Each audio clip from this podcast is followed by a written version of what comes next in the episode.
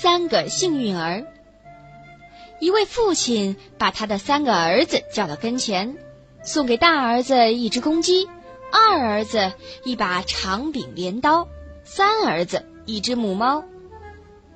我已经老了，他说，离死已经不远，可在死以前还想关心关心你们。我没有钱，现在给你们的东西呢，看起来没多少价值，不过就看你们会不会用了。只要你们能找到一个还不知道这些东西的地方，你们也便找到了幸福。父亲死后，老大带着公鸡离开家，可是走到哪儿，公鸡都已经有了。在城里，他老远就看见公鸡站在高塔上随风转动；在乡村，他亲耳听见不止一只鸡在啼，谁都不以他那鸟为奇。看样子呀。他根本不可能为他带来幸福，可是终于，他胡乱闯到了一座岛上，那儿的居民一点儿不知道公鸡是什么东西，甚至也不懂得划分时辰。天亮了或者天晚了，他们自然是知道的，可在夜里如果没睡死，那就谁也弄不清时辰喽。瞧瞧，老大说，这是一只多么骄傲的动物。头上戴着红宝石一样的高冠，脚上穿着骑士一样的马刺。夜里他准时叫三遍，叫最后一遍，太阳马上就要出来了。要是他在大白天叫，你们快做好准备，天快变喽。岛民喜欢公鸡极了，他们通宵不眠，高高兴兴地听他在夜里两点、四点和六点钟时引颈高叫，报告时辰。他们问老大：“这动物卖不卖？卖多少钱？”“卖，大概一头驴能驮的那么多金子吧。”他回答。“太便宜了，一只这么珍贵的动物！”岛民们一起欢呼，给了老大要的那么多金子。他带着财宝回到家，两个弟弟好不惊讶。老二于是说：“那我也出去走走，看咱这镰刀能不能同样卖个好价钱。”可他看来没有运气，因为到处都碰见一些跟他似的肩上扛着把镰刀的农民。直到最后，老二侥幸来到一座岛上，那儿的人们对镰刀什么的一无所知。每当岛上的麦子成熟了，他们就拖些大炮到地头，把麦子轰倒。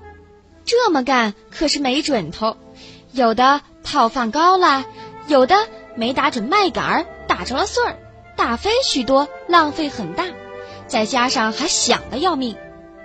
这当儿，老二走到地里，不声不响地挥动镰刀，飞快地一倒了庄稼，看得岛民们都惊奇地大张着鼻孔和嘴。他们同意买下老二的镰刀，照他要求付给他钱。这样，老二得到了一匹驮着金子的马。他可是尽马的力气，使劲儿的装啊装啊！现在老三也想替他的母猫找个恰当的买主。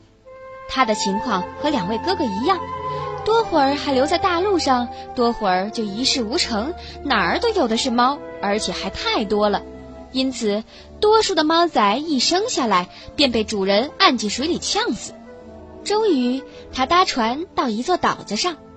正好那儿从未见过一只猫，而老鼠却闹翻了天。不管房主人在还是不在家，都跑到桌子椅子上跳舞。人们叫苦连天，国王在自己宫里也拿老鼠没办法。他们无处不在，一个劲儿的吱吱吱叫，只要牙齿能咬住的东西，就给它啃个稀巴烂。这时候，母猫开始追捕老鼠。不多一会儿功夫，已扫荡了几座大厅。于是人们纷纷请求国王为岛国买下这宝贝动物。国王同意老三要的价钱，一头满载金子的骡子。这样，小弟弟就带回家了比谁都多的财宝。母猫呢，在王宫里捉老鼠捉得真高了兴，咬死的老鼠再没法数。终于，它跑热了。口渴起来，站住脚，扬起脑袋叫道：“喵，喵！”国王和他的手下们听见这稀罕的叫声，吓得要命，一窝蜂逃出宫外。国王在海边召集大臣开会拿主意，最后决定派一位传令官去见母猫，要求他离开王宫，否则用武力对付他。大臣们说：“咱们宁肯受那些老鼠的折磨，苦是苦，反正已经习惯了呀，这总比把老命送给这样一个怪物好。”一名侍从不得不回宫去，问猫愿不愿自动撤出王宫。猫呢，只感觉更渴了，就一个劲儿的叫：“喵喵喵喵。”侍从却听成是“不好不好不好”，并且照这样给国王回了话。喏，大臣们说：“那就武力赶走他吧。”说着，开来炮队。把王宫轰得燃烧起来，火蔓延到猫蹲在里面的大厅，它侥幸地跳窗跑了。